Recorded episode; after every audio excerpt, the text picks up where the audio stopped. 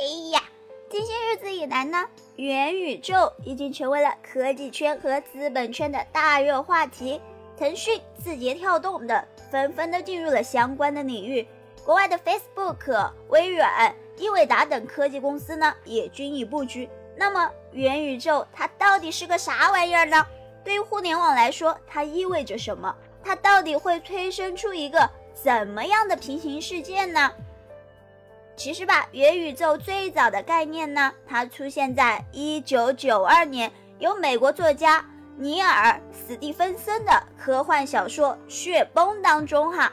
那小说呢，描绘了一个平行于现实世界的虚拟数字世界，叫做元界。现实世界中的人呢，他在元界当中呢，都有一个。虚拟的分身，人们呢就可以通过控制这个虚拟的分身来进行相互的竞争，以达到提高自己地位的目的哈。事实上呢，我们可以从四个方面来去交叉定义元宇宙，分别是时空性、真实性、独立性和连接性这四个方面。从时空性来看的话，元宇宙它实际上是一个空间维度上虚拟而时间维度上真实的数字世界哈。从真实性来看呢，元宇宙当中呢既有现实世界的数字化复制物，也有虚拟化世界当中的创造物。那它从独立性来看的话，元宇宙呢是一个与外部真实世界既紧密相连又高度独立的平行空间。从连接性来看的话，元宇宙的话，就是一个把网络、硬件终端和用户囊括进来的一个永续的、广覆盖的虚拟现实系统哈。其基本的特征呢，包括有沉浸式的体验、低延迟和拟真感，让咱们用户呢有一种身临其境的感官体验。数字化分身呢？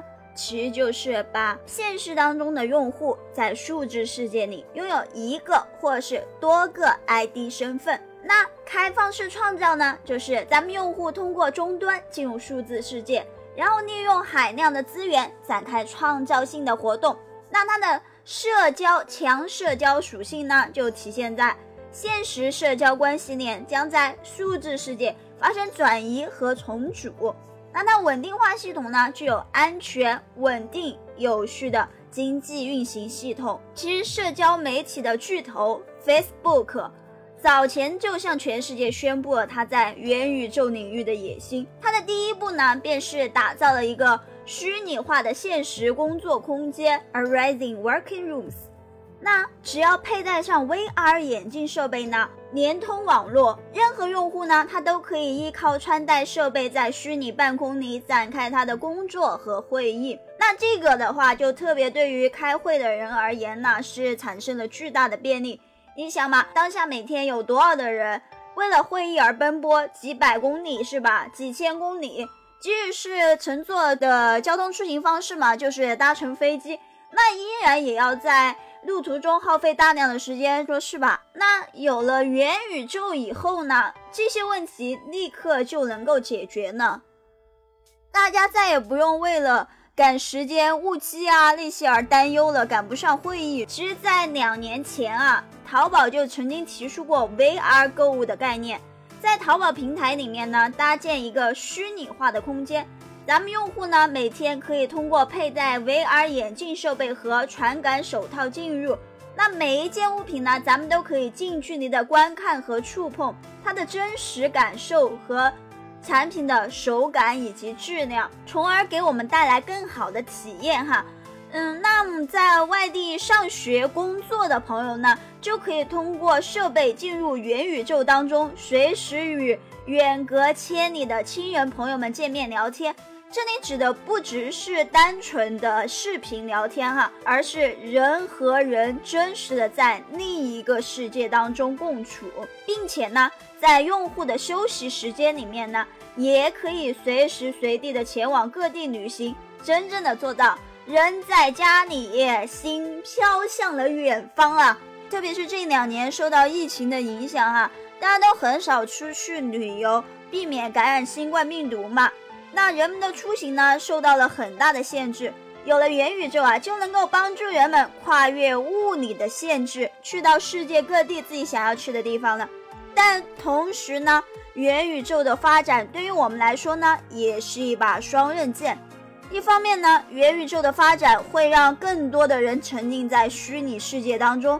从目前上网的趋势来看，哈，人类平均上网时间逐年呈增长的趋势，而且青少年一代的表现的话是更加的明显。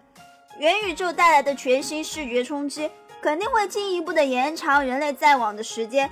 那另一方面来说的话，元宇宙的发展呢，它将打破我们所习惯的现实世界物理规则，在虚拟化的空间重新定义我们绝大部分人的生产生活方式，以全新的生产方式和合作方式来提高全社会的生产效率。亲爱的听友朋友们，关于元宇宙，你们怎么看呢？如果有一天元宇宙真的实现了，那么你最想进入元宇宙里面做什么事情呢？当然，小纯纯最想进入元宇宙做的事情就是去世界各地玩啦。你好，我是纯纯，我们下期节目再见哦，拜拜。